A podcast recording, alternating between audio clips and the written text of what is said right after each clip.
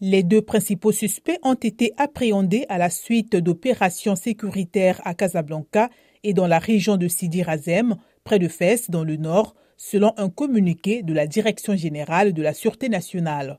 Un troisième homme a été interpellé lors d'une opération ultérieure à Casablanca, précise la même source. Ils ont été placés en garde à vue et l'enquête a été confiée au Bureau central d'investigation judiciaire chargé de la lutte antiterroriste. D'après les premiers éléments de l'enquête, les trois hommes avaient récemment prêté allégeance à l'État islamique et étaient déterminés à s'engager dans un projet terroriste en tuant un policier. Le cadavre carbonisé et mutilé d'un policier, un agent de la circulation tué à l'arme blanche, avait été découvert le 2 mars dans une zone rurale de la région de Casablanca. Selon la DGCN, les trois suspects avaient l'intention de lui voler son arme de service pour cambrioler une agence bancaire.